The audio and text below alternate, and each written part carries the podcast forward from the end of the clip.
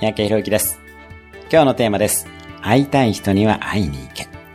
あなたには会ってみたい人がどれくらいいるでしょうか会いたい人、憧れている人には、ぜひ思い切って何らかの手段でメッセージや手紙を出してみましょう。有名人でもいいですし、社内で活躍している人でも構いません。返事が返ってくればラッキーですし、返ってこなくても何のダメージも本来ないはずです。そして素敵な人ほどリアクションがあったりするものです。いずれにせよ会いたい人に連絡を取ることで人生は変わっていきます。ぜひ行動を起こしてみてください。今日のおすすめアクションです。会いたい人のリストを作ってみる。できれば、初めの一歩を踏み出してみる。会いたい人と会い、あなたの人生が変わっていくことを心から想像してみてください。それでは今日も素敵な一日を。